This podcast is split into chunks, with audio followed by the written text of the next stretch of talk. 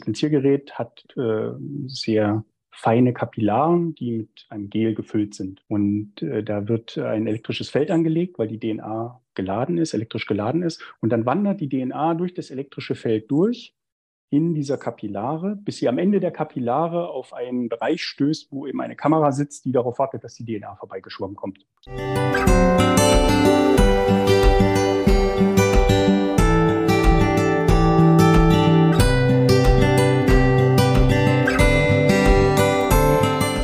Ich stelle mir gerade vor, wie ein Stück Fragment deiner DNA in einem Röhrchen bei Roland vorbeischwimmt. Das ist irgendwie, hat was, hat was Interessantes, ja. Markenware, der Podcast rund um die Kriminalistik.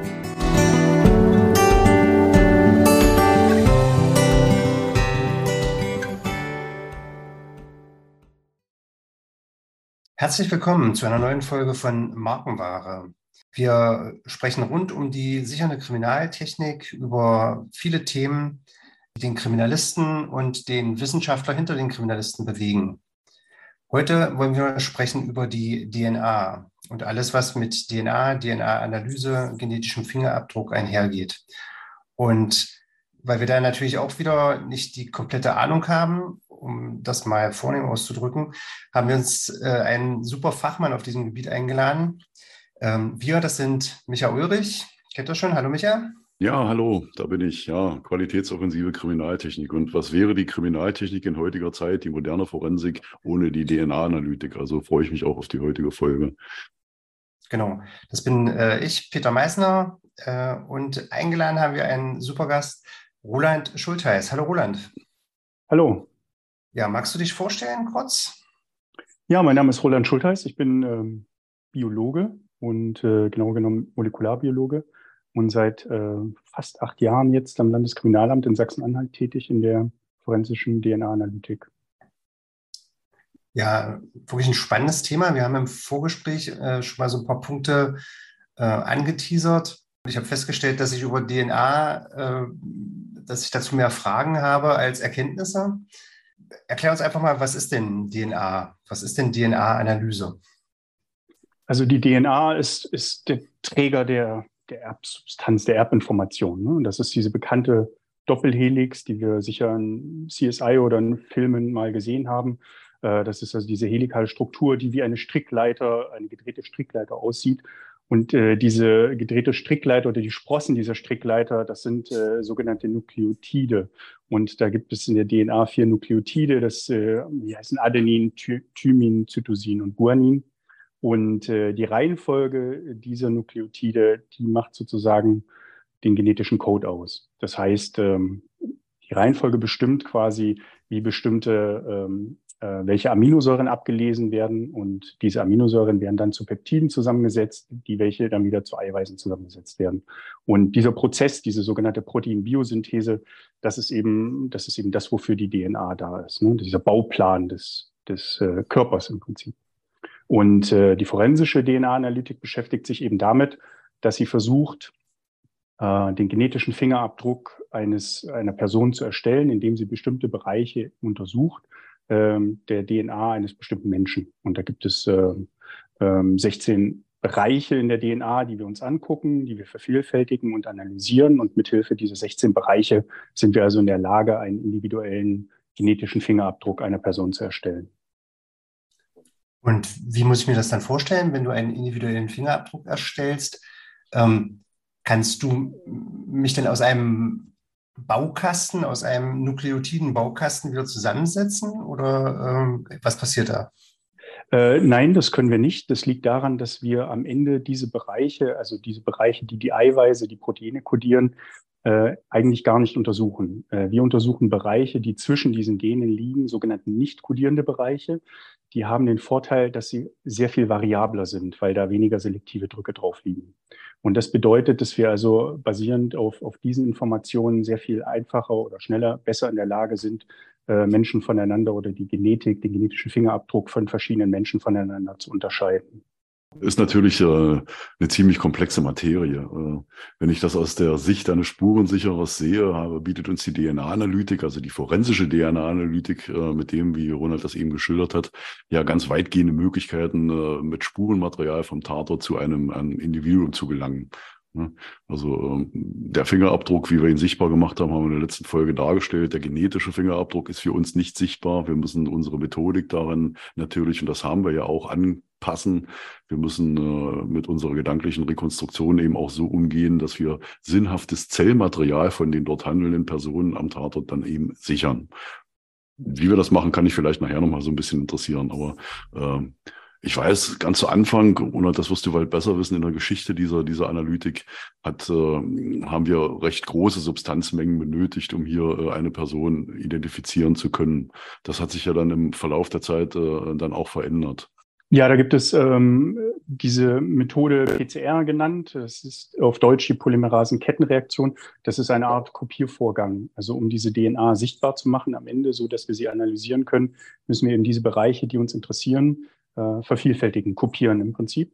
Und zwar ähm, zu sehr hohen Kopiezahlen. Ne? Und da gibt es ein sehr elegantes Verfahren dazu, diese Polymerase-Kettenreaktion, äh, mit der man die Welt nach ein paar Zyklen quasi knöcheltief in äh, DNA äh, stellen könnte, ja. wenn man es wollte. Und das, und das verwenden wir eben, um am Ende mittlerweile sind die Methoden sehr, sehr sensitiv geworden, um selbst äh, sehr, sehr wenige Zellen im Prinzip so weit zu vervielfältigen, dass wir sie analysieren können und letztendlich forensisch auch auswerten können.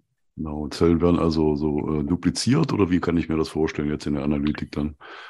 Äh, die Zellen werden zunächst erstmal aufgebrochen. Also die ja. DNA, die uns interessiert, äh, äh, die befindet sich im Zellkern. Das heißt, wir mhm. haben also Zellmaterial vorliegen, sei es beispielsweise, indem wir einen Blutstropfen am Tatort finden oder eben irgendwo ähm, sicherstellen können, beispielsweise an Kleidung oder ähnlichen Sachen oder an Gebrauchsgegenständen.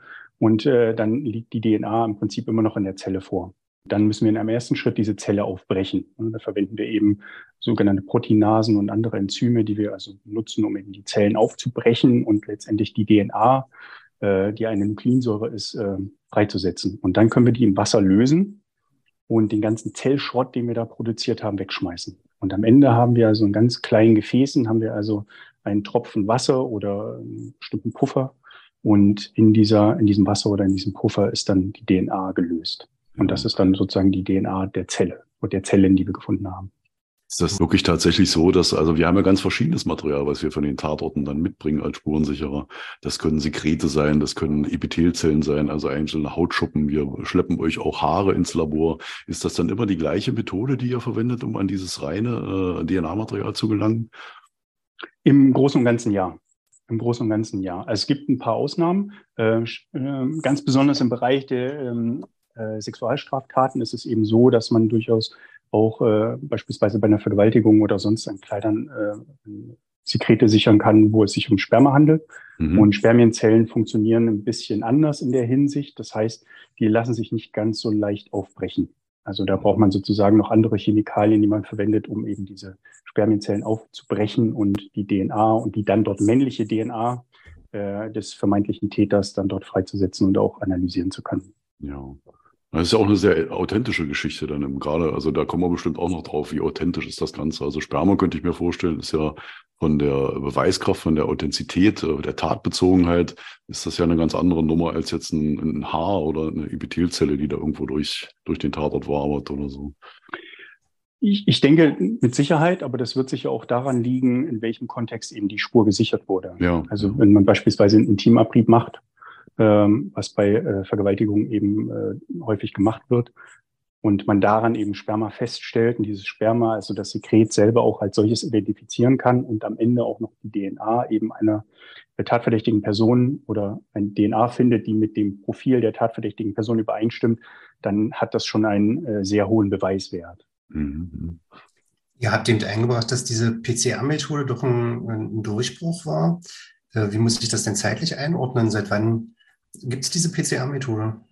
Ich glaube, die wurde Ende der 80er Jahre entwickelt. Und äh, also das muss an der Grenze 80er, 90er Jahre gewesen sein, äh, als die sozusagen entwickelt wurde und dann langsam Einzug in die Labore gehalten hat. Und ist das wirklich so ein Unterschied zu den Methoden vorher? Also was die, äh, DNA, die forensische DNA-Analyse betrifft? Also ich glaube, ich glaube, man kann mit Sicherheit sagen, dass ohne die, diese Methode, die PCR-Methode, die gesamte moderne Molekularbiologie so nicht existieren würde, wie sie momentan existiert. Also das beginnt bei der Sequenzierung des gesamten menschlichen Genoms und endet eben nicht zuletzt äh, auch durchaus an bei der DNA-Analytik. Ne? Also das ist wirklich ein, ein absolut berühmtes und wichtiges und bedeutsames Verfahren in der Molekularbiologie. Du hattest ja auch gesagt, dass es da den, den Nobelpreis für gab, ja. Also wenn ich. Genau, ich glaube, dafür wurde auch ein Nobelpreis verliehen, ja. Mhm.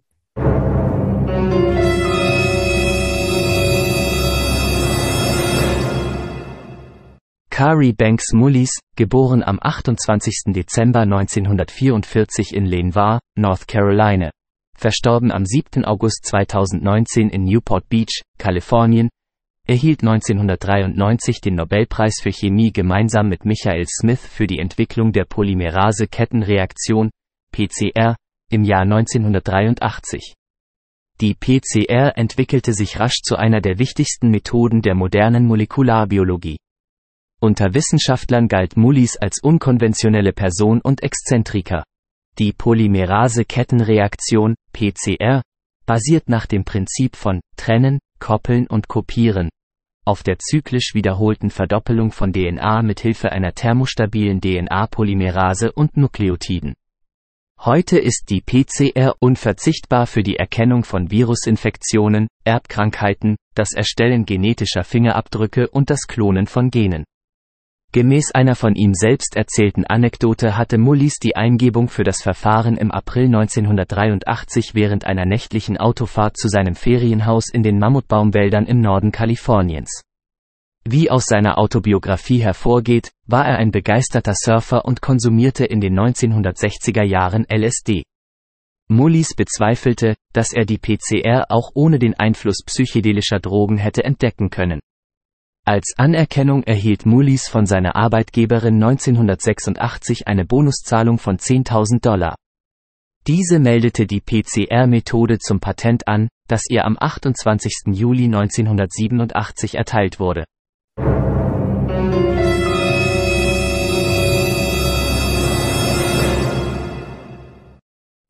Forensische DNA wird ja dann quasi ähnlich wie bei den, bei den Fingerabdrücken verglichen mit, mit Datenbanken.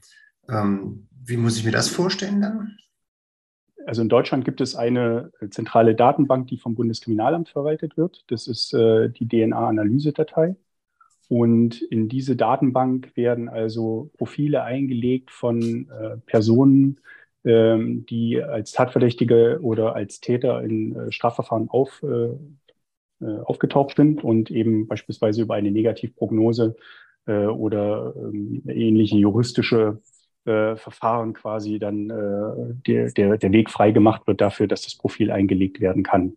Und, äh, und zweitens werden in dieser Datenbank eben äh, DNA-Profile gespeichert. Äh, da redet man so von offenen Spuren, wo man nicht weiß, wer eben diese Spuren verursacht hat. Und da kann es dann eben dazu kommen, dass wenn eben eine neue, das Profil einer neuen Person eingelegt wird, dann wird diese gegen die gesamte Datenbank äh, getestet und dann kann es eben sein, dass beispielsweise ältere äh, oder unbekannte Verursacher von, von Spuren dann äh, bekannt gemacht werden, sozusagen. Dann. Ja, diese, diese äh, DNA-Datei, die wird, das ist eine Verbunddatei, die wird also beim Bundeskriminalamt geführt und wir alle LKIs in Deutschland haben also die Möglichkeit, hier dann auch zu recherchieren und haben solche Arbeitsstationen. Und äh, das Bundeskriminalamt hat die Zahlen dazu auch veröffentlicht. Also im Jahr 2022 äh, waren 1,2 Millionen Datensätze in dieser DAD gespeichert. Davon 836 Personendatensätze und ca. 386.000 Spurendatensätze. Also DNA-Material, was dann eben, ohne dass es einer Person zugeordnet werden konnte, an Tatorten gesichert wurde. Und ja. äh, die können natürlich dann auch Zusammenhänge herstellen mit diesen Spurenmaterialien. Ne? Also zum Beispiel dann 2021 konnte bei diesen Recherchen, die dann durchgeführt werden in dieser Datei, konnten über 19.000 Spuren einem Spurenverursacher zugeordnet werden und mehr als 5.600 Tatzusammenhänge, also diese sogenannten Spur-Spurtreffer hergestellt werden. Das ist natürlich auch eine interessante Option für euch Ermittler, Peter, dass ihr dann eben Ermittlungsverfahren zusammenführen könnt, wo wir dann äh, mit anderen Methoden gar nicht äh, so weit kommen. Und, das heißt, wenn die Spur erstmal gesichert ist und äh, der forensisch der DNA ähm, Fingerabdruck äh, in dieser Datenbank äh, hinterlegt wurde, kann sich der Täter nie wieder sicher sein. Also wenn er irgendwann mal durch irgendeinen Umstand sein genetischer Fingerabdruck abgeglichen wird, dann fällt er als Täter vielleicht Jahre später noch heraus. Genau. Hm, also kriminalistisch natürlich ein sehr gutes Mittel. Wir haben ja schon ein bisschen über die, die Sequenzierung gesprochen. Ähm, mir ist noch nicht ganz klar. Es, es gibt ja so verschiedene Begriffe, die dort reinspielen, wie die Unterscheidung zwischen der STR-Analyse und dieser Sequenzierung ist. Also wie ich vorhin schon gesagt habe, untersuchen wir ja quasi Bereiche, die zwischen den Genen liegen. Und diese ja. Bereiche, ähm, da gibt es eben äh, bestimmte Muster, die STR genannt werden. Das ist ein englischer Begriff, heißt Short Tandem Repeats. Das sind also kleine, also Motive von äh, drei bis vier Basen und, äh, und die wiederholen sich immer. Also das kann eben sein, die haben keine echte Bedeutung oder wir wissen nicht, was sie für eine Bedeutung haben. Oder vielleicht weiß ich es auch momentan nicht, was sie für eine Bedeutung haben. Aber ähm, zumindest liegen da eben nicht äh, so selektive Drücke drauf wie auf den äh, kodierenden Bereichen. Und, äh, und damit, äh, dadurch, äh, also der Tatsache geschuldet, dass sie eben nicht äh, in selektiven Bereichen liegen, ähm, sind sie halt deutlich variabler. Und diese Variabilität ist es, die wir in der DNA-Analytik brauchen. Das heißt, um also in der Lage zu sein, äh, bestimmte Muster von einer Person, von dem Muster einer anderen Person zu unterscheiden, muss es also Unterschiede, muss es eben Unterschiede geben. Und diese STR-Bereiche, diese Short Tandem Repeats, die sind eben so variabel, dass sie diese Unterschiede haben. Nun ist es so, dass man natürlich den Bereich auch sequenzieren könnte und dann würde man genau die DNA-Sequenz quasi untersuchen, die diesen Bereich kennzeichnet. Aber das ist für uns gar nicht notwendig. Wir schauen einfach darauf, wie oft diese Motive, von denen ich gesprochen habe, diese, diese kurzen, sich wiederholenden Motive, wie oft die da sind in einem bestimmten Bereich. Und die Anzahl dieser Wiederholungen, das ist eben, also diese Repeats, ne, dieser englische Begriff Repeats von Wiederholung, äh, das ist eben genau das, was wir am Ende untersuchen. Und, äh, und das können wir auch in einem sogenannten Sequenziergerät machen, ohne allerdings jetzt tatsächlich die DNA-Sequenz selbst zu untersuchen. Wie funktioniert das? Also ähm, du hattest im, im, im, Vorgespräch gesagt, dass man sowas beobachten kann. Wie muss ich mir das vorstellen? Ja, da gibt es, ja, da gibt es ein, ein, also das Sequenziergerät und dieses Sequenziergerät ist im Prinzip äh, ähm, die Möglichkeit, DNA-Fragmente der Länge nach aufzutrennen. Jetzt hatte ich ja gerade gesagt, äh, dass diese äh, Short Tandem Repeats, diese Wiederholungen verschiedene Längen haben. Also je nachdem, wie viele Wiederholungen es gibt, desto länger oder kürzer ist eben das Fragment an einer bestimmten Stelle. Und eben um diese äh, vervielfältigten, mit der PCR vervielfältigten äh, Fragmente aufzutrennen, benutzen wir eben ein Sequenziergerät. Und dieses Sequenziergerät hat äh, sehr feine Kapillaren, die mit einem Gel gefüllt sind. Und äh, da wird ein elektrisches Feld angelegt, weil die DNA geladen ist, elektrisch geladen ist. Und dann wandert die DNA durch das elektrische Feld durch in dieser Kapillare, bis sie am Ende der Kapillare auf einen Bereich stößt, wo eben eine Kamera sitzt, die darauf wartet, dass die DNA vorbeigeschwommen kommt. Und je größer das Fragment ist, desto langsamer schwimmt dieses Fragment durch dieses Gelkapillare durch, mhm. so dass wir am Ende die Zeit messen können, wie lange ein bestimmtes Fragment gebraucht hat, um eben durch diese Gelkapillare durchzuschwimmen. Und anhand der Zeit können wir dann Rückschlüsse darauf ziehen, wie lang das Fragment sein muss. Und auf Basis dessen können wir wiederum herleiten, wie viel diese Wiederholungen, diese SDR-Wiederholungen an dieser Position vorliegen. Und so können wir uns am Ende quasi ein Bild davon machen, äh, wie viel Wiederholungen ein bestimmtes Fragment hat auf einem bestimmten Chromosom. Wir untersuchen also standardmäßig 16 Bereiche äh, auf verschiedenen Chromosomen und äh, können uns dann eben anschauen, wie lang oder wie viel Wiederholungen hat das, das Merkmal an einem bestimmten Ort. Und aus der Summe dieser Merkmalsausprägung oder aus der Summe dieser Merkmale entsteht im Prinzip der genetische Fingerabdruck. Also du sagst mir jetzt gerade wirklich, dass du DNA sehen kannst. das fasziniert mich schon irgendwie ein bisschen. Also äh, wie, wie, muss ich mir das vorstellen? Kann man, kann man quasi die, ähm, das magnetische Feld sehen, in dem die sich bewegen? Oder kann ich tatsächlich wirklich die DNA sehen? Die DNA wird äh, oder diese Fragmente in der, ähm, äh, die wir vervielfältigt haben in der PCR-Methode, da werden diese Fragmente werden mit einem Fluoreszenzmarker markiert. Das ist ein Farbstoff, der sozusagen an die DNA herangebracht wird. Und wenn dieses DNA-Fragment an der Kamera vorbeischwimmt, leuchtet dieser Marker oder wird von einem Laser angestrahlt. Ne? Dann leuchtet der und die Kamera sieht es und macht ein Foto. Ganz einfach formuliert. Das ist natürlich nicht so, dass die Kamera ein Foto macht, aber die Kamera realisiert quasi, dass ein Fragment vorbeigeschwommen gekommen ist. Und, äh, und dadurch können wir dann wieder ableiten, wie lang das Fragment ist und aus wie vielen Wiederholungen es besteht und so weiter. Etwas vereinfacht ausgedrückt, aber das ist das Prinzip. Ich stelle mir gerade vor, wie ein Stück Fragment deiner DNA in einem Röhrchen bei Roland vorbeischwimmt. Das ist irgendwie, hat was, hat was Interessantes, ja. In 16 Systemen. Das ist ja, diese 16 Systeme, das ist doch äh, eine internationale Vereinbarung, oder? Das so in den verschiedensten Rechtsräumen gibt es doch verschiedene solcher Systeme, die für die Identifizierung von Menschen genutzt werden mit euren biostatistischen Methoden dann. Ja, es gibt, es gibt einen, einen sehr großen Teil an äh, Merkmalsystemen, die wir, soweit ich weiß, weltweit verwenden. Ja. Aber es gibt auch äh, nationale Besonderheiten. Ja. Äh, beispielsweise gibt es ein Fragment, das in Deutschland sehr, sehr wichtig ist. Das heißt SE33. SE33 das ist eines der variabelsten äh, Fragmente oder eines der variabelsten Bereiche, die wir kennen. Aber das ist so eine, so eine deutsche Sache. Ne? Also mhm. unsere, unsere Nachbarn sind da keine großen Fans davon und untersuchen das eben nicht. Aber dafür werden, werden in anderen Ländern wieder andere Systeme untersucht. Aber es gibt eine sehr große Überschneidung. In Europa gibt es beispielsweise diesen European Standard Set, ne? also das ist ein Standard äh, an, an bestimmten Merkmalen, die im Prinzip alle Länder in Europa untersuchen. Ne? Ja, also dann, dann, wie muss ich mir das vorstellen? Jetzt dann leuchtet 16 mal diese Lampe auf und du bekommst dann auf deinem Monitor oder in dem Ergebnissheet oder irgendwie bekommst du dann eine, eine Formel, eine, eine, eine Zeichnung äh, oder, oder wie funktioniert das? Wie? Also es ist ein bisschen komplizierter, aber das Grundprinzip ist nicht, nicht falsch, wie du gesagt hast.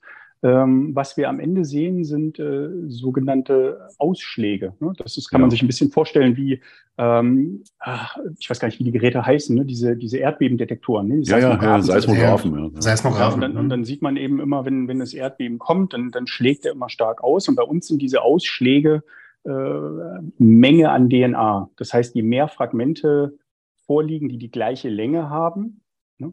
desto, desto höher ist der Ausschlag. Und was wir dann am Ende sehen, sind auch diese Ausschläge. Und diese Ausschläge kann man sich vorstellen auf der X-Achse sozusagen wie in einem Koordinatensystem. Auf der X-Achse ist quasi Zeit, was wir dann am Ende in Länge umwandeln können. Und auf der Y-Achse haben wir äh, Signalstärke. Ne? Je ja. höher das ist, äh, desto mehr DNA-Menge äh, für dieses Fragment haben wir gefunden. Und mit diesen Koordinaten geht ihr dann äh, im Prinzip, wenn es dann, äh, also ihr gebt die Ergebnisse ja irgendwie in einer aufbereiteten Form in die äh, DAD, in diese Analysedatei und dort wird ja dann äh, sicherlich teilautomatisiert eine Recherche gefahren, den ja. Gesamtbestand. Ja. Es gibt also einen Schlüssel, nachdem ihr das irgendwie kodiert, das Ganze, und dann geht das zurück in die DAD und wird recherchiert, oder wie ist das? Genau, also das ist sozusagen der Teil, wo ein bisschen der Hirnschmalz fließen muss. Ja. Mhm. Wenn wir also diese, diese Elektroferogramme nennen wir die, ne, diese ja. seismografischen Bilder, mhm. wenn wir die in eine bestimmte Kodierung übertragen. Und was wir am Ende wissen möchten, ist, ob in einem bestimmten, äh, in einem bestimmten Merkmalsystem, beispielsweise SE33, äh, wie viel Wiederholungen wir da für eine bestimmte Person gefunden haben. Mhm. Ne, und dann können wir bei den Ergebnissen schauen in dem Bereich, wo SE33 ist, wo wir das erwarten können, weil wir das wissen, wie lang die Fragmente erwartungsgemäß, erwartungsgemäß sind und auch mit welchem Farbstoff sie kodiert sind. Äh, da schauen wir eben danach und können aufgrund der Laufzeit ableiten, okay, das sind halt, es ist ein bisschen komplizierter, aber das Prinzip ist es, ist es, im, ist es sozusagen, ja. äh, können wir aufgrund der Laufzeit ableiten, okay, das sind jetzt acht Wiederholungen oder 18 Wiederholungen ja, oder 14 ja. Wiederholungen.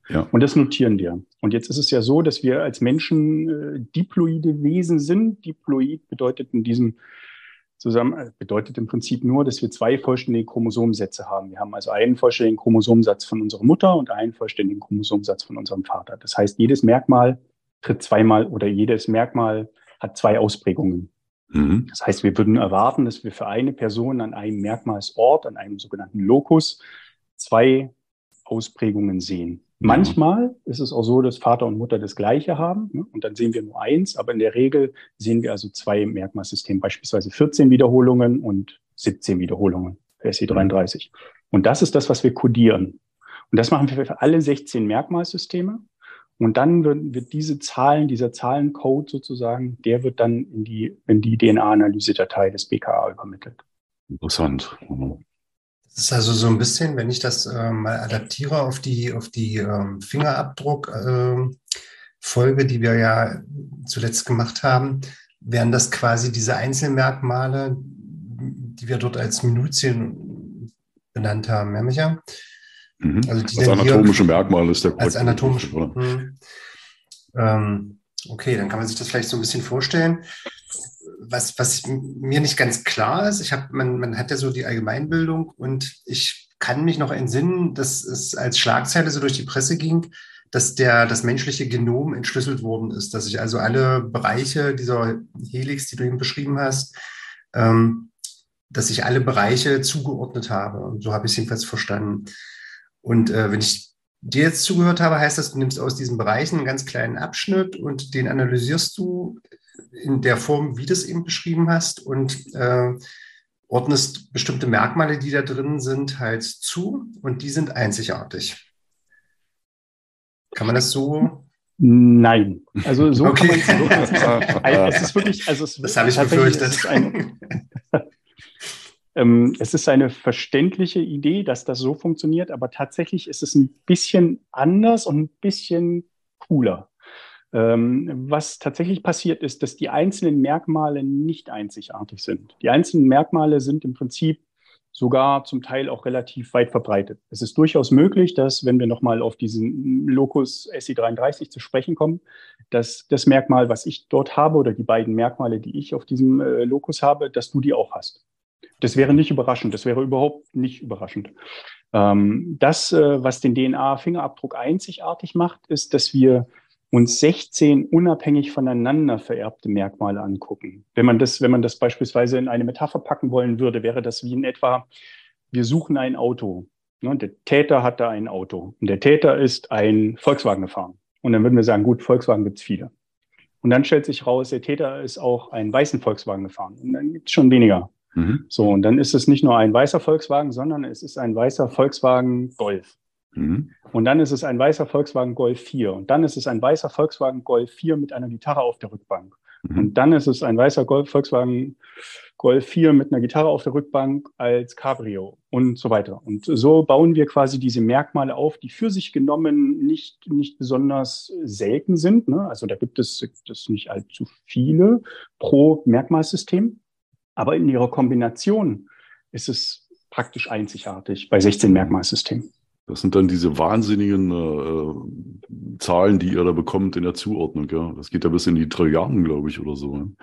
Ja, die Trilliarden ergeben sich quasi als ein stochastischer, als ein stochastisches Ergebnis, ja. ähm, wo man ein, ein genetisches Modell zugrunde legt, um eben zu berechnen, wie wahrscheinlich es ist, dass wir ein bestimmtes DNA-Profil, also diese Kombination an Merkmalen, ja. 8, 16 und dann im anderen System und so weiter, wie wahrscheinlich es ist, dass wir ein solches Merkmalsystem erhalten würden, wenn wir zufällig in die Population greifen würden, eine Person rausziehen würden und diese typisieren würden. Mhm. Und dann ist es im Prinzip sehr, sehr unwahrscheinlich, wenn wir nicht von eineinigen Zwillingen reden. Ne? Bei einigen Zwillingen ist das ein Sonderfall. Das wäre tatsächlich meine Frage. Also ich bin ja auch äh, neben Ermittler bin ich auch fleißiger Leser und habe auch diverse Krimis gelesen. Und in den Krimis werden ja immer wieder so Sonderfälle beschrieben, gerade was äh, die DNA betrifft. Also zum einen, das hast du schon genannt, der Zwilling äh, oder Drilling oder Mehrling. was es da Mehrling, was es da auch immer gibt. Und zum Zweiten äh, die Übertragung von äh, Knochenmark. Das waren so zwei, sind so zwei Themen, die immer wieder in, äh, benannt werden. Ist da was dran und wie gehe ich damit um? Was den Zwilling angeht, ist es so, dass, also wir reden nur von eineigen Zwillingen, also nicht eineige, zweieige Zwillinge sind normale Geschwister im Prinzip, ja. also soweit mhm. es die DNA-Analytik betrifft. Ähm, bei eineigen Zwillingen ist es so, dass äh, es sehr, sehr, sehr wahrscheinlich ist, dass sie in den 16 Merkmalsystemen, die wir untersucht, die wir untersuchen standardmäßig, dass sie da identisch sind. Ja.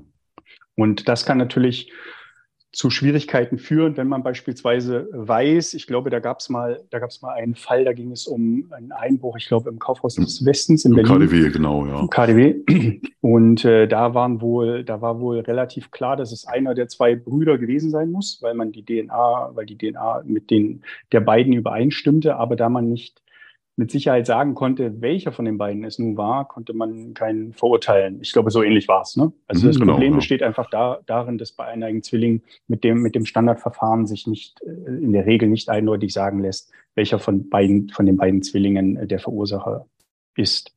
Äh, in der Tat ist es natürlich so, dass, dass äh, diese 16 Merkmalsysteme ja nicht alles ist, was wir machen können. Also die moderne Molekulargenetik ist dann natürlich hat dann natürlich andere Methoden und kann, also kann vielleicht nicht mit Standardverfahren, aber es gibt natürlich Verfahren, um am Ende äh, solche Sachen zu untersuchen und im Zweifel eben auch eineige Zwillinge auseinanderzuhalten. Also das ist ja schon ein paar Jahre her mit diesem KDW-Beispiel. Wenn, wenn sowas Ja. heute nochmal passieren würde, könntet ihr, hättet ihr da etwas, äh, etwas auch dagegen zu setzen. Dann, der ja, Analytik, also ja. da, da habe ich keinen Zweifel. Ohne dass Mhm. ich das, also ich selber hatte noch nie so einen Fall, ne? Ja. aber das würde mich also schwer wundern, also wenn das nicht der Fall wäre. Also da Mhm. gibt's andere. Das ist immer eine Frage des Geldes und des Aufwandes, den man betreiben möchte. Und natürlich, das muss man vielleicht auch sagen, und natürlich der Spur. Ne? Also Mhm. das heißt, je intensiver man eine Spur bearbeitet, ne, desto mehr Material verbraucht man auch. ja. Und irgendwann hat man kein Material mehr, an dem man arbeiten kann. Ne? Und es gibt gewisse Analysen, die erfordern eben mehr Material als andere Analysen. Mhm. Und wenn eben das Ausgangsmaterial, das man am Tatort gesichert hat, äh, von der, von der DNA-Menge, von der Zellmenge schon relativ gering ist, dann ist natürlich auch die Menge an Analysen, die man dann, und vielleicht auch die Art der Analysen, die man durchführen kann, begrenzt. Ja, und das schlägt sich ja auch nieder in unseren Methoden, die wir verwenden, um DNA-Material zu sichern. Also diesen klassischen Wattestieltupfer, den äh, verwenden wir ja zweifach, um eben äh, in einer trockenen und nassen Variation dann möglichst viel Material euch zur Verfügung zu stellen für die Analyse. Vielleicht noch ganz kurz zu einem zweiten Fragepunkt. Äh, Da ging es um eben sogenannte Chimerismen. Das ist, wenn eben durch beispielsweise bei Knochenmarkspenden Ja, äh, ein Mensch sozusagen zwei Profile aufweisen kann oder je nachdem, welches Gewebe untersucht wird. Und ich bin kein Mediziner, deshalb kann ich hier nicht ins Detail gehen, aber ähm, da kann es eben durchaus sein, dass äh, die Spender, das Spenderprofil, die Spender-DNA, je nachdem, welches äh, Gewebe da im Zweifel oder die, von welchem Gewebe die DNA stammt, dass eben das Spenderprofil durchscheint äh, Mhm. oder, oder eben zumindest in einer, in einer Kombination durchscheinen kann und halt zu gewissen Problemen führen kann. Da gibt es tatsächlich auch äh, regelmäßig Vorträge. Wir treffen uns ja auch, also bundesweit gibt es ja auch äh, regelmäßig Konferenzen und dann gibt es in der sogenannten Kasuistik, wo man eben diverse Fälle bespricht, gibt es dann auch hin und wieder eben auch diese Berichte, Mhm. wo äh, eine Person DNA-analytisch untersucht wurde und dann hat man gemerkt, hier muss irgendwas vorliegen und dann wurde weiter recherchiert und es stellte sich eben raus, äh, die Person war dann der Empfänger einer Knochenmarkspende. ja, ja. Ist das vielleicht bei anderen Transplantationen auch denkbar, wenn, wenn äh, irgendwelches Gewebe verpflanzt wird? Oder wirklich nur bei solchen Knochenmarks oder, oder anderen? Äh, Ja, ich glaube, das hängt sehr davon ab, welche, welches Gewebe man nimmt. ja, Ähm, wo, es, wo es problematisch sein könnte, ist, wenn man beispielsweise Blut nimmt und die Person vorher beispielsweise bei einer Operation, ne, es wurde jemand angeschossen oder so, ja, und dann findet eine Notoperation statt und es gibt sehr viele Blutkonserven, Bluttransfusionen. Ne? Und dann Mhm. muss man natürlich aufpassen, dass man am Ende nicht das Blut untersucht, wenn man eben das Blut dann von dieser verstorbenen, am Ende vielleicht auf dem Oper- Operationstisch verstorbenen Person untersucht, dass man eben dann nicht das Blut nimmt, das im Zweifel von den Blutkonserven kommt, ne? ja, sondern ja. Ah, okay. ja, von, dem, von dem Verstorbenen selbst. Mhm. Also mir hat mein erfahrener Spurensicherer berichtet, ähm, dass man bei Menschen auch unterscheidet ähm, zwischen solchen Menschen, die eben sehr viel DNA hinterlassen an, an potenziellen Tatorten und Menschen, die eben kaum DNA hinterlassen. Ähm, Wie muss ich das einordnen? Ja, Also gut, das Cheddar. ne? Genau. Es gibt also diesen Begriff des, des Shadders, das ist ja auch ein, ein englischer Begriff, ne, der also zeigt, wie, ob man gut oder schlecht DNA verliert. Und äh, eine Zeit lang wurde das auch in diversen Untersuchungen mit einbezogen. Und soweit ich mich erinnere, ist es dann aber auch ein bisschen aus der Mode gekommen. Im Großen und Ganzen kann man aber, glaube ich, sagen, dass, äh, dass es Personen gibt, die mal mehr, die, also die mehr DNA verlieren als andere. Also ich kenne, ich kenne selber Leute, die irgendwie relativ wenig DNA verlieren. Ich gehöre, glaube ich, zu denen, die mehr DNA verlieren.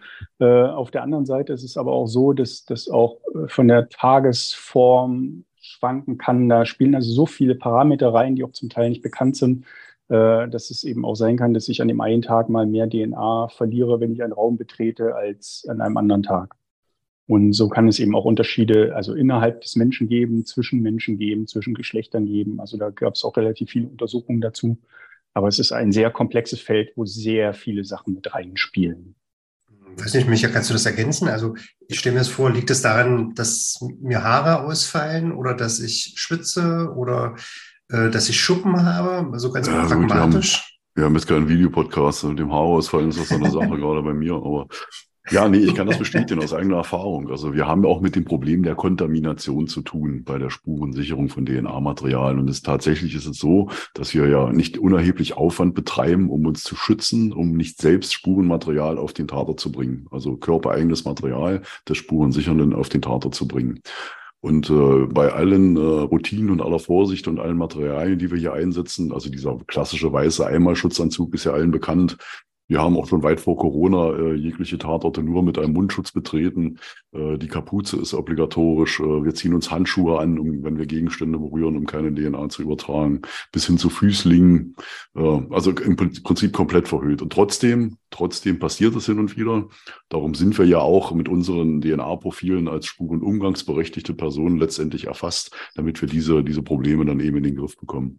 Und da ist es genauso, das kann ich bestätigen. Es gibt Menschen bei uns, bei den Spurensichernden, die äh, ganz gut DNA verlieren und manche, die man kaum mal findet irgendwo.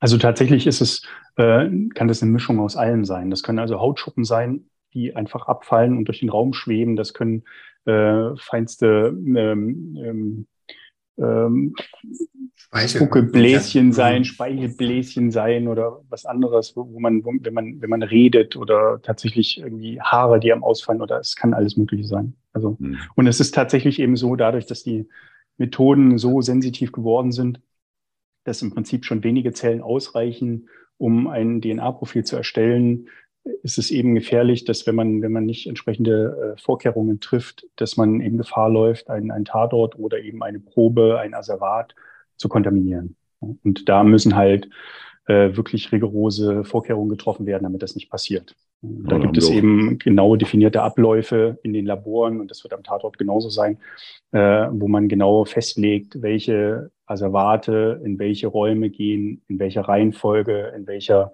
Reihenfolge auch untereinander. Beispielsweise gibt es ja äh, diese bekannte Täter-Opfer-Trennung, wo man eben sagt, äh, wir achten sehr darauf, dass wir Spurenmaterial, Asservate, die wir an einem, an einem Täter oder einem Tatverdächtigen äh, die da sichergestellt wurden, dass wir die nicht ähm, äh, zur gleichen Zeit zum Beispiel untersuchen in den Laboren wie äh, die Spuren oder Asservate, die von einem Opfer stammen. Ne? Und da werden also bestimmte Vorkehrungen getroffen, um sicherzustellen, dass man die Wahrscheinlichkeit, dass eine Kontamination äh, eintreten kann, sehr, sehr gering hält. Und wie Micha auch gerade schon gesagt hat, gibt es eben dann auch noch verschiedenste Maßnahmen, die wir benutzen, um zu schauen, um im Nachhinein auch sicher zu sein, hier hat wahrscheinlich keine Kontamination stattgefunden. Das heißt, es gibt Negativkontrollen, Positivkontrollen. Äh, wir haben alle unsere Profile eben auch in diesen Referenzdatenbanken. Und da wird schon ein sehr, sehr hoher Aufwand betrieben, ähm, um eben das sicherzustellen. Selbstverständlich wird bei uns auch im Vollschutz gearbeitet in allen Laboren. Also jedes Labor, das forensisch arbeitet, arbeitet so, um einfach sicherzustellen oder die, die Chance zu minimieren, dass irgendwie fremdes Material, was irgendwo nicht hingehört, in einer Probe landet. Ja, das hat sich ja, also mit der, mit der äh, Sicherung von DNA-Material am Tatort hat sich für uns ja auch die Arbeitsroutine wesentlich verändert.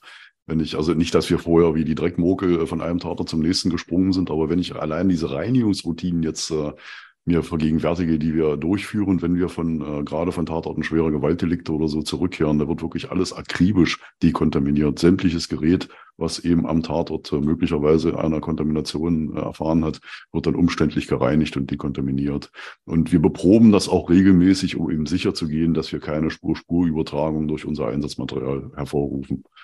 Das ist aber auch so fest etabliert mittlerweile in der Spurensicherung. Vielleicht habt ihr einen Tipp. Also wenn ich jetzt äh, unsere Kollegen dort mal so in Gedanken begleite, wenn die an, an einen Tatort kommen. Wir hatten das ja in den letzten Folgen schon, Micha, dass wir so überlegt haben. Also wenn ich dort an einen Tatort schaue, dann muss ich äh, mir einen Plan machen, welche Spuren ich äh, in welcher Reihenfolge sichere. Und wenn ich das jetzt quasi mir mal vergegenwärtige, was ihr eben gesagt habt, sind es ja wirklich schon sehr, sehr kleine, äh, kleinteilige Spuren, die durchaus einen, einen äh, Ermittlungserfolg er, also bringen können. Also schon ein, eine Zigarettenkippe oder noch kleinteiligere Gegenstände können ja dazu führen, dass ich einen Täter dort äh, überführe, am Tatort gewesen zu sein. Gibt es vielleicht einen, einen Tipp von eurer Seite? Was sollten die Kollegen beachten? Ich meine, sie müssen auf den Tatort oder sie müssen in den Tatort möglicherweise hinein, um festzustellen, dass er, sie müssen am Tatort möglicherweise auch handeln. Worauf sollte man vielleicht trotzdem achten, wenn man äh, an einem Tatort äh, aktiv tätig wird und, und was kann man tun, um euch dann vielleicht im Nachgang das Leben leichter zu machen? Ja, da haben wir ja eigentlich in den letzten Folgen schon sogar schon drüber gesprochen. Also wir müssen uns äh, als Spurensicherne ja die Reihenfolge unserer Maßnahmen am Tatort akribisch überlegen. Und gerade äh, bei den Fingerspuren in der letzten Folge haben wir ja davon gesprochen, dass es dann durchaus die Regel ist, dass wir mit unseren Pinseln, die wir verwenden, um diese Adhäsivmaterialien, dieses Pulver zur Sichtbarmachung von Fingerabdrücken auf Oberflächen einsetzen, dass wir mit denen natürlich auch regelmäßig DNA übertragen. Also bevor wir diese Pinsel zum Einsatz bringen, sollte dann die DNA-Spurensicherung schon abgeschlossen sein. Das ist so ein Grundsatz, da haben wir schon drüber gesprochen. Solche Dinge zum Beispiel. Ja. Dann gehört die persönliche Schutzausrüstung, haben wir auch schon gerade drüber geredet, die gehört heute standardmäßig einfach dazu, dass wir eben sicher gehen, dass wir den Tatort nicht selbst verunreinigen. Und das ist, ist das, was man dem Kollegen, der sich jetzt mit der Problematik einer DNA-Spurensicherung am Tatort da konfrontiert sieht, eigentlich mitgeben kann. Er muss sich einen Plan machen vorher und er muss das Gerät und die Mittel, die man ihm zur Verfügung stellt, auch sinnhaft einsetzen.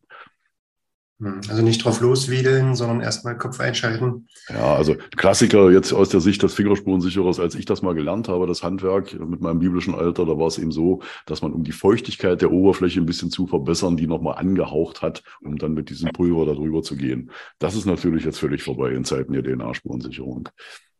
Also eine der, eine der wichtigen Sachen ist es natürlich auch die Anzahl der Personen, die dort möglicherweise DNA angebracht haben an dieser Spur, die aber jetzt äh, nicht mit der Tat im Zusammenhang stehen, dass man eben diese, diesen Personenkreis auch versucht einzugrenzen. Das heißt, wenn beispielsweise eine an der Tat vermutlich nicht beteiligte Person ein, eine Waffe gefunden hat oder sowas und diese dann anfasst, um sie den, um sie den Polizisten zu bringen, dann ist es natürlich wichtig, das Profil auch von dieser Person zu erstellen. Nicht um es einzulegen, nicht um irgendwas äh, Böses damit zu machen, sondern um einfach auszuschließen, dass wenn man eben ein DNA-Profil findet an eben beispielsweise einer Tatwaffe, dass man dann eben weiß, gehört das möglicherweise zu einer Person, die am Tatort berechtigt ist, aus welchen Gründen auch immer, aber jetzt mit der Tat selber nichts zu tun hat. Denn sonst begibt man sich möglicherweise auf eine Geisterjagd nach einer Person, die eigentlich mit der Tat selber nichts zu tun hat. Mhm. Und es besteht natürlich eine Gefahr, dass am Ende irgendwie eine, eine, ein Profil, das in, in der DNA-Analysedatei des BKA hinterlegt ist, ähm, aber nichts mit irgendeiner Tat zu tun hat, am Ende irgendwann mal zu einem Treffer führt und, und dann aber mit der Tat nicht in Verbindung zu bringen ist. Ja, also. Vergleichsmaterial nennen wir das. Mhm. Also wenn die, wenn die Kollegen zuhören, der Stichpunkt ist Vergleichsmaterial. Wann immer es die Möglichkeit besteht, beispielsweise auch wenn irgendwie Rettungssanitäter vor Ort waren oder ähnliches, ne, mhm. dann brauchen wir eben äh, Vergleichsmaterial von diesen Personen, damit wir ausschließen können, dass die DNA oder die DNA-Profile, die wir feststellen, äh, damit wir sicher sein können, dass es im Zweifel möglicherweise tatsächlich eine, eine Person, die halt relevant für, diesen, für diese Tat ist. Und nicht immer ein Helfer. Hm. hm. Da wäre der klassische Speichelabrieb, wäre da die, die Methode der Wahl? Oder? Genau, genau. Na gut, ich kann mir vorstellen, also das passiert ja alles hinter der Labortür. Wir geben euch das Zeug rein, ihr äh, analysiert das Ganze und ich kann mir gut vorstellen, dass wir natürlich nicht bloß von einem Individuum DNA auf einer solchen Probe haben. Ja? Und um mhm. das voneinander zu trennen, braucht ihr natürlich dieses Vergleichsmaterial, das ist ganz klar. Ja? Genau so ist es. Ja. ja also das, ist, das ist ein Ergebnis, ganz kurz vielleicht noch, äh, das genau. ist tatsächlich ein Ergebnis der erhöhten Sensitivität der ganzen Chemikalien, die wir verwenden. Mhm. Ist das, ähm, das eine, eine Reihenspur, also die, die Spur, wo wirklich nur eine einzige Person dran beteiligt ist, ähm, vielleicht nicht mehr so häufig ist, wie sie früher mal war, sondern dass wir eben öfter Mischspuren haben, zum Teil auch komplexe Mischspuren, was eben bedeutet, dass sich dort die DNA von mehreren Personen vermischt. Mhm. Und die ist in ihrer Analyse äh, sehr viel komplexer als natürlich ein Einzelprofil und, äh, und auch in ihrer Beurteilung. Und wenn eben dann das Vergleichsmaterial von berechtigten Personen vorliegt, dann kann das unter Umständen schon sehr helfen. Das könnt ihr erkennen, ähm, dass das Material, das Zellmaterial, was euch dort vorliegt, von mehreren Personen stammt. Das ist äh korrekt. Das äh, liegt daran, wie ich vorhin schon gesagt habe, dass äh, an einem Merkmalssystem, beispielsweise diesen, kommen wir nochmal auf das SE33 zurück, wenn, wenn ich jetzt mich typisieren würde für dieses SE33, würden da eben zwei Merkmalsausprägungen erscheinen. Ne? Nämlich das, was ich sozusagen aus dem Chromosomensatz, den ich von meiner Mutter geerbt habe, und das andere aus dem Chromosomensatz, den ich von meinem Vater geerbt habe. Und äh, jetzt ist es so, wenn also an dieser Stelle mehr als zwei Merkmale auftauchen, mehr als zwei Merkmalsausprägungen, dann können die ja nicht mehr von mir stammen, weil ich ja nur zwei Eltern hatte. Ne? Also wenn also an dieser Stelle, wenn wir also sehen, an diesem Merkmal SC33 sehen wir auf einmal drei oder vier Merkmale, es ist mhm, mhm. sehr viel wahrscheinlicher, dass wir von zwei Personen sprechen die zum Beispiel zur Entstehung dieser Spur beigetragen haben. Und das können eben sehr schnell mehr werden. Das können dann eben bei fünf oder sechs Merkmalen, Merkmalsausprägungen reden wir dann eben von einer Spur, die mindestens drei oder drei Personen braucht, damit die mhm. verursacht wurde. Also je mehr Vergleichsmaterial von tatberechtigten Personen, also von den Menschen, die hier in diesem äh, Kriminalität passiert im, im, täglichen Leben auf allen möglichen äh, Gegebenheiten, desto sicherer wird auch eure Aussage. Je mehr Vergleichsmaterial ihr habt von Verdächtigen, von, von Tatortberechtigten, könnte man dann Zu, sagen. Zumindest, ja, zumindest vermeiden wir, dass wir eben Profile von, Entschuldigung, von äh, Tatort, äh, also tatunrelevanten Personen, sage ich mal ja, so, ne? ja, ja. Äh, dass wir Profile von solchen Personen, die also berechtigt sind, mhm. ähm, einstellen, weil wir nicht wissen, dass sie berechtigte Personen sind. Und dann wird also, dann werden, jagen wir Phantome. Ja. Das, ähm, für mich stellen sich da zwei Fragen. Also wie wichtig ist denn dann die Beschreibung der Sicherung der Spur? Also Tatuntersuchungsbericht ist ja immer ein Thema auch für äh, Ermittler und ähm, äh, Polizeibeamte, die vor Ort den Tatort äh, betreten als Erste. Ähm, wie wichtig ist für euch denn quasi in der Analyse auch die Beschreibung der, des, des, also der, der Art der Sicherung der Spur oder spielt das keine Rolle? Es spielt eine Rolle im Zusammenspiel mit äh, dem Sachverhalt. Äh, es ist so, dass dadurch, dass eben DNA sehr, sehr klein ist, um es mal ein bisschen laps zu formulieren, kann man beispielsweise eine normale Jacke tot beproben. Also man kann sich mit einer Jacke ins Labor stellen und wenn man die sauber mhm. beprobt, kann man da eine Woche Spaß dran haben, wenn man das möchte. Ne? Das Problem ist allerdings, äh, dass das sehr viel Geld und sehr viel Zeit kostet ne? und wir ja mhm. auch mehrere Asservate haben. Das heißt, wir suchen im Zweifel oder wir können sehr viel effektiver arbeiten und auch bessere Ergebnisse erzielen, wenn wir genau wissen, wonach die Ermittler suchen, was, was sie interessiert. Was mhm. ist der Verdacht hier? Was ist genau passiert? Wurde die Person angefasst oder wurde sie nicht angefasst? Wann wurde sie wo angefasst? Hat sie einen Schlag dahin bekommen oder wurde sie mit der, mit der, mit der nackten Hand geschlagen oder mit der, oder mit der behandschuhten Hand ähm, und so weiter. Ne? Also es gibt so, so solche Sachen, wenn wir wissen, wie der Tatablauf war, dann fällt es uns einfacher, das Asservat anzugucken und die Stellen, die entscheidend sind, wirklich gut zu beproben mhm. und die Stellen, die keine Rolle spielen, zu ignorieren. Mhm. Und insofern ist also die Frage, was gesichert wurde, im Zusammenspiel mit warum es gesichert wurde und was den Ermittler interessiert, ist äh, für uns sozusagen die Grundvoraussetzung dafür, dass wir schnell und gut arbeiten können. Okay, ähm, spannend. Ja. Also wenn, wenn ich ähm, das für mich nochmal so zusammenfasse, ähm, heißt das, ich brauche so viel wie möglich Material vom Tatort, vom möglichen Täter, äh, um euch die Arbeit leichter zu machen, äh, das richtige Profil zu erstellen ich muss versuchen, so viel wie möglich Tatortberechtigte auszuschließen. Das mache ich mit Vergleichsmaterial, was ich äh, möglichst zeitnah sicherstelle und euch zur Verfügung gebe. Und ich muss definitiv versuchen, Verunreinigungen zu vermeiden oder ähm, zu, ja, oder zumindest einzuschränken, ähm, um die, die Aussagekraft zu verbessern einer DNA-Spur ähm, damit ihr im Nachgang quasi eine, eine Interpretation der Spur so darstellen könnt, dass sie eben halt äh, einen hohen Beweiswert hat. So richtig zusammengefasst? Ja, vielleicht kann ich ergänzend dazu sagen, die Menge ist nicht notwendigerweise das Entscheidende. Also es ist, also ich bin immer ein Fan davon, wenn alles gesichert ist, weil im Zweifel braucht man es ja. Ähm, und das wisst ihr besser als ich.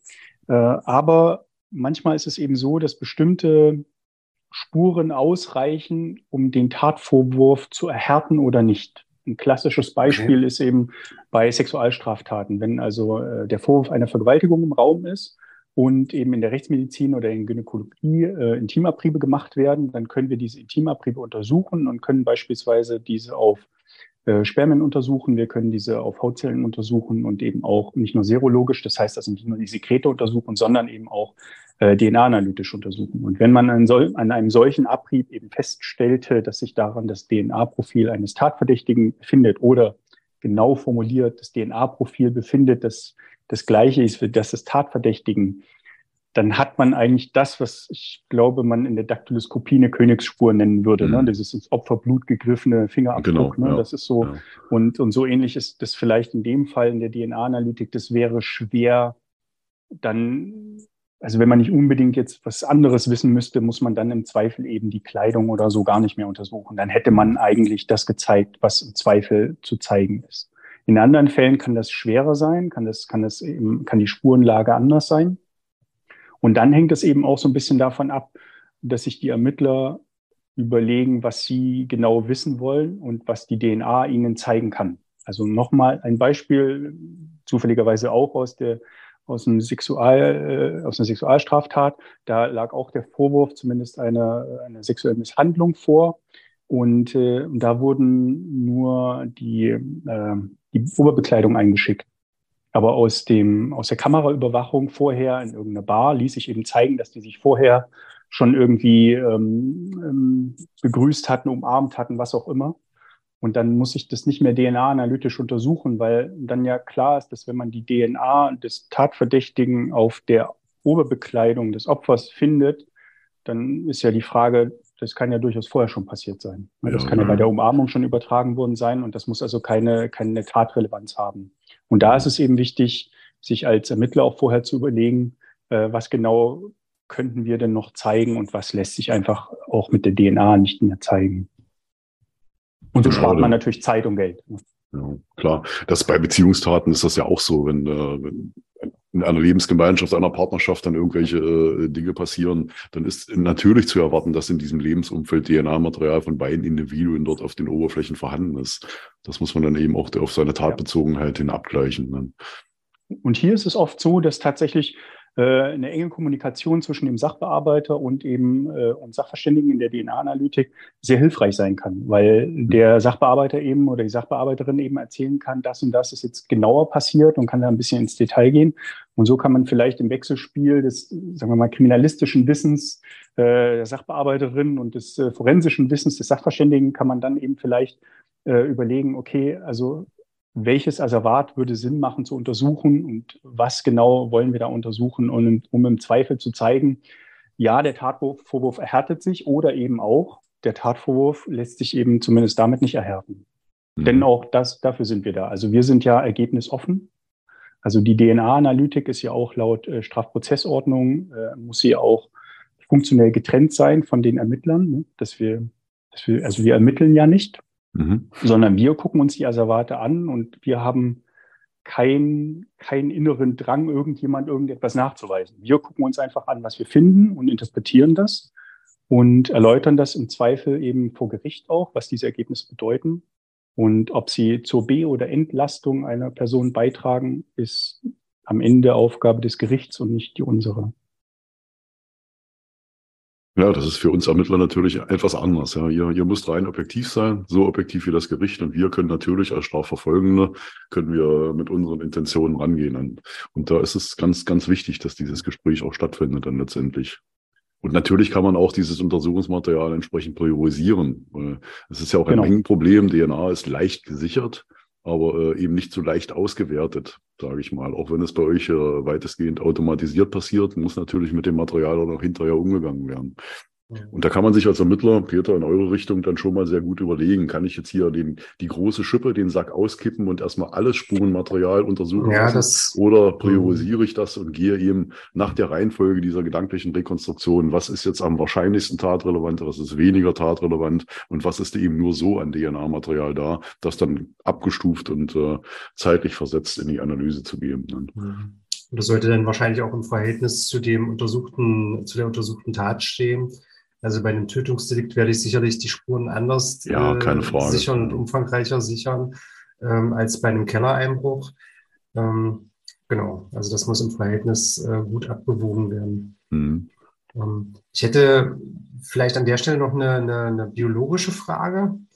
Ähm, also DNA, das äh, hat man ja so eine Vorstellung davon, also was man mit DNA macht. Da schwingen ja auch so Ängste mit ähm, der, der Menschen, die dahin gehen. Also die, die ähm, Polizei sichert jetzt meine DNA und dann kann sie halt mein, also, also mein Genom entschlüsseln und kann mich quasi analysieren.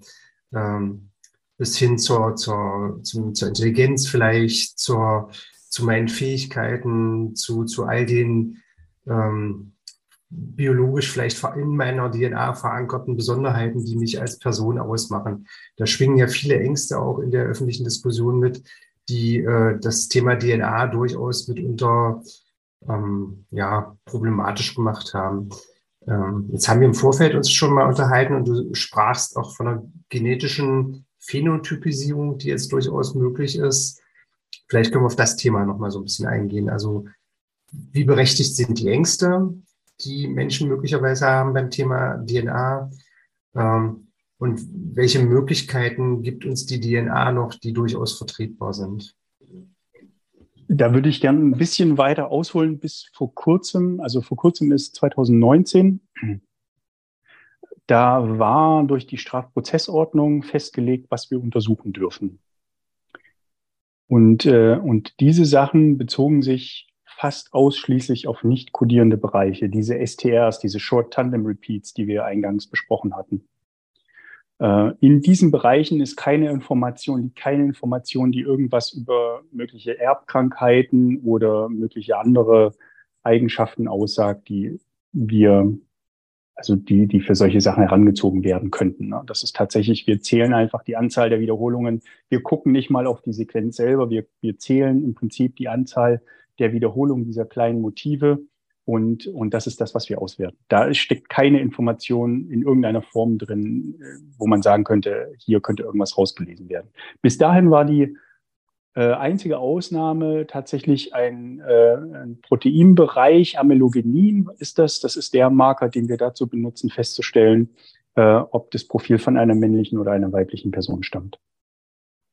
Das war 2019 und dann gab es eine Änderung in der Strafprozessordnung. Und diese Änderung ist sozusagen eine, in der wir andere Länder folgen, äh, Länder wie die Niederlande oder äh, die USA, die das äh, schon länger machen. Das ist diese sogenannte genetische Phänotypisierung. Die genetische Phänotypisierung ist die Möglichkeit, bestimmte äußere Merkmale, das äh, äußere, das äußere Erscheinungsbild ist der sogenannte Phänotyp, also äußere Merkmale ähm, aufgrund der Genetik allein abzuleiten. Äh, das mhm. einfachste Beispiel, was man sich vielleicht vorstellen könnte, ist, dass man eben aus bestimmten ähm, Markern im Genom die Augenfarbe einer Person herleiten kann. Mhm. Und so gibt es eben eine Reihe von Merkmalen und auch diese Reihe von Merkmalen ist, äh, vom, ist also in der Strafprozessordnung genau festgelegt. Da geht es also um die Haarfarbe, um die Augenfarbe und um das biologische Alter.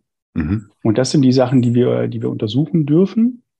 Und, äh, und da gibt es also auch bestimmte Bereiche im Genom, die also entweder mit, äh, mit diesen Merkmalen korrelieren oder die für diese Merkmale kodieren. Äh, Im Großen und Ganzen ist es aber ein, ein begrenzter Satz an Informationen, den, den wir untersuchen. Mhm. Und da ist es eben auch so, dass ähnlich wie äh, in der aktuellen forensischen DNA-Analytik, dass es dafür dann Kits gibt, also kommerzielle äh, Chemikalien, die genau dafür abgestimmt sind, eben jene Bereiche zu untersuchen. Das heißt, wir sind da nicht ein wildes Labor, das da wild irgendwo in der DNA rumfuscht und sich irgendwelche Informationen rauszieht, die für uns von Interesse sein könnten, sondern es gibt äh, sehr in einem sehr engen Kreis, in einem sehr engen Bereich Sachen, die wir untersuchen dürfen und ähm, und die können wir auch mittlerweile, also die sind laut STPO möglich zu untersuchen. Und mhm. ganz kurz vielleicht noch äh, zu den Ängsten. Natürlich ist es immer, ist es zu verstehen. Also das war ja auch ein riesen, eine riesengroße öffentliche Diskussion seinerzeit, wo das eben vorgeschlagen wurde, wo der Gesetzentwurf eingebracht wurde und dann äh, wurde das ja auch in den Medien diskutiert. Und äh, das gehört eben zu einem Rechtsstaat dazu, ne? dass solche Sachen eben diskutiert werden in der Öffentlichkeit. Und äh, dann gibt es eben äh, einen ein Gesetzentwurf. Und wenn dieser Gesetzentwurf entsprechend eben ratifiziert wird, dann haben wir am Ende das Gesetz, das es erlaubt. Äh, ich persönlich denke, dass es, äh, dass es in bestimmten Fällen eben sehr hilfreich sein kann. Also ein, ein, ein Beispiel vielleicht für, wenn so etwas zur Anwendung kommt, ist, wenn, wenn ein Massenscreening geplant ist, also ein Massengentest, wenn man eben beispielsweise eine, eine Kinderleiche findet und wissen möchte, wer war denn, wer war denn die Mutter, lebt die Mutter da irgendwo? Und dann findet man eben DNA der Mutter und kann die eben entsprechend analysieren und kann im Zweifel ihr biologisches Alter eingrenzen, man kann, man kann ihre Haut und Augenfarbe eingrenzen und dann kann eben, wenn eine solche, ein Massenscreening angeordnet wird, kann man dann eben, ähm, muss man dann eben nicht jede Person screenen sozusagen, sondern dann hat man eben, dann kann man das entsprechend eingrenzen. Mhm. Das ist interessant, klar. Das sind ganz neue Möglichkeiten. Dazu hatte ich vielleicht noch zwei Fragen. Also sind die Wahrscheinlichkeiten der Phänotypisierung ähnlich äh, in den Bereichen wie bei der klassischen äh, Analytik, die ihr betreibt, oder unterscheidet sich das? Ja, das unterscheidet sich. Also das ist, das ist eine relativ, das ist immer noch jetzt nichts, ähm, nichts, also selbst wenn das andere Länder verwenden, ist es eine relativ neue Methode. Ne? Ja, ja, ja. Und, äh, und es ist ja nicht so, dass es das Gen für Alter gibt. Ne? Also man guckt nicht irgendwo an eine Stelle ja. äh, im Genom und da steht, der ist halt 40 Jahre alt und nächstes Jahr wird das umgeschrieben, dann ist er 41. ja, okay. Sondern, sondern äh, man macht sich, man guckt nicht mal genau ins Genom in dem Fall, sondern man guckt sozusagen auf Bereiche, die auf den auf der DNA aufliegen und die sich eben verändern können mit dem Alter. Mhm. Und ähm, und jetzt habe ich die Frage vergessen. nee, das war schon die Frage im Prinzip. Die zweite Frage habe ich noch gar nicht gestellt. Ja. Ah, entschuldige, entschuldige, ja. jetzt fällt mir wieder ein, die Wahrscheinlichkeit, ja. Und es ist nun so, dass wir eben bestimmte Bereiche untersuchen, die mit diesen Merkmalen korrelieren. Das heißt, die also ja. mit diesen Merkmalen oder diesen Merkmalsausprägungen wie Augenfarbe, Haarfarbe, Alter ähm, äh, zusammenfallen und mhm. dann, äh, je mehr wir solche Merkmale finden, desto genauer wird die Aussage. Es ist ja. natürlich aber nicht trivial, solche Sachen zu finden. Das heißt, da, da ist also viel Forschungsarbeit äh, zugange. Aber je besser oder je mehr darüber geforscht wird, desto besser werden eigentlich ähm, äh, werden die Vorhersagen ne, dieser mhm. Methoden, desto, desto höher werden die Wahrscheinlichkeiten. Äh, ich ähm. würde noch gerne eine Sache sagen, wo wir gerade bei Wahrscheinlichkeiten sind. Ja. Äh, weil man das auch irgendwie hin und wieder liest, da heißt es ja, ja, das sind ja nur Wahrscheinlichkeiten. Ne? Das ist irgendwie so das Argument gegen oft diese genetische Phänotypisierung.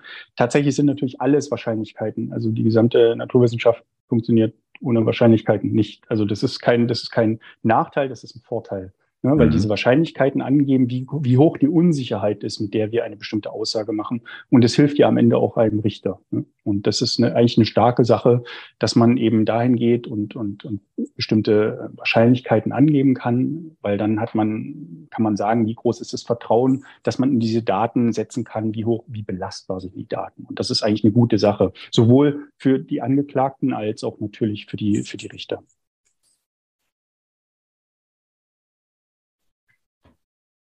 Genau. Ähm, ich hätte tatsächlich auch noch mal äh, eine Frage. Wir hatten in der, in der einer der letzten Folgen, ich glaube beim Tatort war es schon mal über das äh, Heilbronner Phantom gesprochen. Michael, du erinnerst dich? Ja. Ähm, und äh, Ausgangspunkt war ja da verunreinigtes Material. Wir haben jetzt schon viel über, äh, über Michas neue Fähigkeiten als Reinigungskraft gelernt. äh, nicht so laut, dann hört das noch jemand, der es nicht hören soll. Äh, äh, kann man sowas heute eigentlich ausschließen oder könnte man sowas heute ausschließen? Ähm, gäbe es da jetzt andere Herangehensweisen, auch so bei der Analyse, um ähm, solche Kontaminationen zu erkennen? Ähm, oder ist das tatsächlich weiterhin Aufgabe der Tatortberechtigten, der Spurensichernden, ähm, ja, dort, dort solche, sowas zu vermeiden? Oder habt ihr quasi auf der, also hinter der Labortür vielleicht euch irgendwelche Techniken ausgedacht, um ähm, eventuell solchen Kontaminationen auf die Schliche zu kommen? Also die, die, äh, dieses Heil, Heilbronner, Heilbronner Phantom, Phantom ja. Hm. Heidelberger, weiß ich gar nicht. Heidelberger, weiß ich gar nicht. Nee, Heilbronn. Nee, das Heilbronn. war der Polizistenmord, das passte auch in diese NSU-Mordserie. Das ja. war, ja. Und, und soweit ich weiß, war es ja damals, die Kontamination kam ja durch eine Mitarbeiterin in, der, in dem Werk, das diese Wattestieltupfer hergestellt genau. hat. Ne? Ja. Das war ja sozusagen, mhm. äh, das war diese Geschichte. Und, und dann tauchte eben das DNA-Profil an verschiedenen Tatorten deutschlandweit auf und man ging irgendwie davon aus, dass das ein bundesweit agierender. Okay, das, das Problem daran ist, dass ja, dass ja die Kontamination passiert ist, noch bevor irgendein Polizist oder auch ein Forensiker äh, diesen Wattestieltupfer in die Hand bekommen hat. Und da DNA ja makroskopisch nicht zu sehen ist, also wir können ihn mit bloßem Auge nicht sehen, konnte niemand wissen, dass da DNA dran war. Also das ist einfach, also das ist, glaube ich, das ist schon eine, das ist mit einem, mit normalen äh, sagen wir mal, Nachweismethoden im Labor eigentlich nicht, im Labor schon gar nicht mehr ähm, nee. festzustellen, denn ich weiß ja erstmal nicht, ich stelle ja erstmal nur DNA fest und ich weiß mhm. nicht, ob diese DNA vom Tatort kommt tatsächlich, ne? oder eben durch eine Verunreinigung im, im Verarbeitungsprozess. Ich ja, gehe mal davon aus, dass zumindest die, die Hersteller seitdem äh, andere Methoden gefunden haben, um eben sicherzustellen, dass diese, dass die Sachen DNA-frei sind. Es gibt auch, äh, soweit ich weiß, eine, äh, eine ISO-Norm, die, äh, ich glaube, das nennt sich Forensic Grade, ne? wo also, wo also diese Plastikwaren oder die äh, Verbrauchsmaterialien, die wir bestellen, eben einen bestimmten Reinheitsgrad haben muss und der Hersteller diesen Reinheitsgrad auch garantiert äh, damit er eben diesen Titel tragen kann. Ne? Und äh, das wird auch Schaden beprobt und das hat sich bei uns natürlich auch geändert, wie ich das ja schon gesagt habe zu Anfangs. Ja. Also äh, ich denke nicht, dass die Wahrscheinlichkeit noch sehr hoch ist, dass uns so etwas Ähnliches nochmal äh, widerfährt, weil ja. die Verpackungsmaterialien, diese äh, DNA äh, oder diese qualitätskritischen Verpackungsmaterialien, Hilfsspuren die sind Schaden überwacht. Die werden mhm. beprobt und da wird man solche Dinge auch erkennen, denke ich. Also das ist natürlich der eine Punkt und der andere ist eher, ich hatte das vorhin schon mal kurz angesprochen, wir lassen ja im Labor regelmäßig, also mit jedem, mit jeder Untersuchung, die wir machen, Kontrollen mitlaufen. Also sogenannte Positiv- und Negativkontrollen. Und da, und diese dienen eben dazu, mögliche Kontamination noch aufzudecken. Das heißt, wenn beispielsweise systematisch ein Wattestiel-Tupfer in einer bestimmten Charge kontaminiert wäre, schon vom Hersteller her, dann äh, könnten wir im Zweifel das eben auch äh, in der Kontrolle nachweisen. Okay, äh, spannend. Also was ich gelernt habe, DNA am Tatort zu sichern und einem Tatverdächtigen zuzuordnen, ist durchaus ein, ein sehr gutes Beweismittel. Noch besser ist es, wenn ich DNA am Tatort sichere, einem Tatverdächtigen zuordne und dazu noch seinen Fingerabdruck habe, um auf die letzte Folge äh, zu verweisen. Und ähm, offensichtlich muss man sehr gut darüber nachdenken, ähm, wie viel DNA man an welchem Tatort sichert um auch die Ressourcen, die wir als Ermittlungsbehörden haben, nicht äh, zu vergolden, weil ähm, es ja durchaus auch Sinn macht, ähm, quasi, also nicht jede Zigarettenkippe am Tatort zu sichern, aber möglicherweise die, die quasi als letzte vom, vom Täter dort unterlassen worden ist. Ähm, um, um mal ein Beispiel zu machen, das hinkt natürlich logischerweise, weiß ich. Ähm, ja, gibt es noch andere spannende Erkenntnisse, die ihr gewonnen habt aus, aus unserem Gespräch? Also vielleicht, vielleicht zum Abschluss noch eins. Ich meine, die, die ja. DNA ist, kein, ist keine eierlegende Wollmilchsau. Ne? Also die DNA kann nicht, äh, kann nicht alle Fragen oder alle Probleme lösen und das will sie auch nicht. Und das andere ist natürlich, wie alle Methoden in der Forensik ist die DNA-Analytik ein Werkzeug. Ne? Und dieses mhm. Werkzeug ist auch immer nur so gut wie die Personen, die dieses Werkzeug nutzen. Ne, deshalb gibt es da kein Allheilmittel und die DNA ist auch nicht deshalb schlecht, weil mal irgendjemand irgendwo Mist gebaut hat, ähm, sondern ähm, man muss eben darauf achten, dass man das Werkzeug eben in den Grenzen, in denen es gut funktioniert und zuverlässig funktioniert, auch benutzt. Ne? Und das ist eben, äh, das ist eben wichtig. Also das, das ist das, wo wir halt auch drauf achten, wo man eben auch die aktuelle Forschung so ein bisschen verfolgen muss und eben schauen muss, was sind, was sind da für Entwicklungen, was, was sind da für Erkenntnisse. Das gilt insbesondere auch zum Beispiel für die Statistik, ne? also die Berechnung von, von komplexen Mischspuren, wo momentan auch äh, größere Änderungen anstehen. Ja. Und da ist es eben, und da ist es eben so, da muss man sich auch einarbeiten, muss auch sich selber immer hinterfragen Ne? Und eben auch sicher sein, dass man die Sachen A gut versteht, dass man die Sachen auch äh, solide anwendet, weil man sie am Ende ja auch nicht nur vor Gericht erklären muss, sondern das ist natürlich ein wichtiges Werkzeug im Zweifel für einen Richter und dann muss es auch Hand und Fuß haben. Ähm, eine Frage hätte ich tatsächlich noch. Ähm, das, aus deinem Resümee eben kam das so ein bisschen für mich hervor. Ähm, ich kann mich entsinnen, ich habe mal ein Praktikum im FK2 gemacht, in, in einer äh, PD Magdeburg damals noch, Polizeidirektion. Und ähm, da haben die Kollegen quasi bei, bei alten äh, Cold Case-Fällen, äh, ähm, also die nassen Fische wurden so früher genannt, glaube ich, ja, die man noch nicht aufklären konnte, haben Sie so in regelmäßigen Abständen äh, sich die Beweismittel, die gesichert worden sind, nochmal angeschaut? Mhm. Und es gab dann tatsächlich eine Zeit, und das wäre meine Frage, ob das mit, mit diesen Neuerungen auch in der Analytik zusammenhing, wo dann halt quasi die, die Jacken, die Schuhe, die anderen Beweismittel, die am Tatort gesichert worden sind, nochmal neu untersucht wurden und dann auch äh, neu in die Labore gegeben worden sind. Ähm, war das nur mal eine Phase oder sollte man durchaus regelmäßig alle Jahre wieder nachschauen, weil sich vielleicht die Möglichkeiten so verändern? Ja. also es ist, natürlich so, es ist natürlich so, dass, dass in, auch in den letzten 10, 15 Jahren äh, die Sensitivität, also die Empfindlichkeit der, der, der Chemikalien, die wir verwenden für die DNA-Analytik, äh, sehr viel höher geworden ist. Also mittlerweile ist es eben so, dass man aus wenigen Zellen ein gesamtes Profil erstellen kann und es hätte vielleicht vor 10, 15 Jahren noch nicht gereicht. Und so kann es eben sein, dass an bestimmten äh, erwarten, die Cold Cases sind, die auch durchaus 20, 30, 40 Jahre alt sein können oder noch älter, äh, dass man da tatsächlich, ähm, wenn man eben die Spuren entsprechend beprobt, DNA findet, die man, die man vorher vielleicht so nicht hätte äh, DNA analytisch auswerten können. Also das ist durchaus möglich. DNA selber ist ein sehr stabiles Molekül. Also DNA kaputt zu machen ist, ist sehr, sehr schwierig.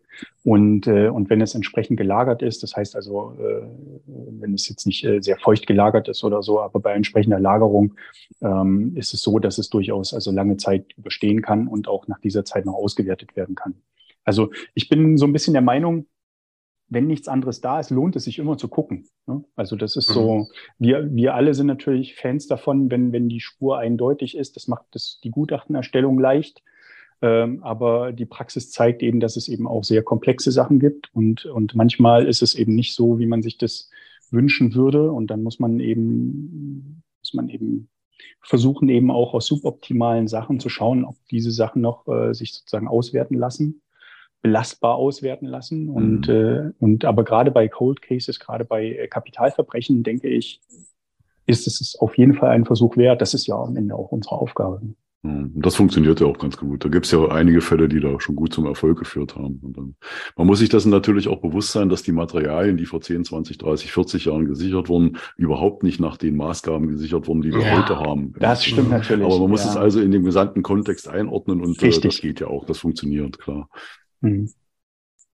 Also okay. ich habe selber einen Fall erlebt, äh, ganz kurz vielleicht noch, das war mit den telogenen Haaren. Also ausgefallene Haare ließen sich lange Zeit nicht auf DNA, auf Kern-DNA analysieren. Und das ist uns gelungen damals, das ist schon einige Jahre her, den Mord an einem kleinen Mädchen zehn Jahre nach der Tat eben mit einem solchen telogenen Haar aufzuklären letztendlich.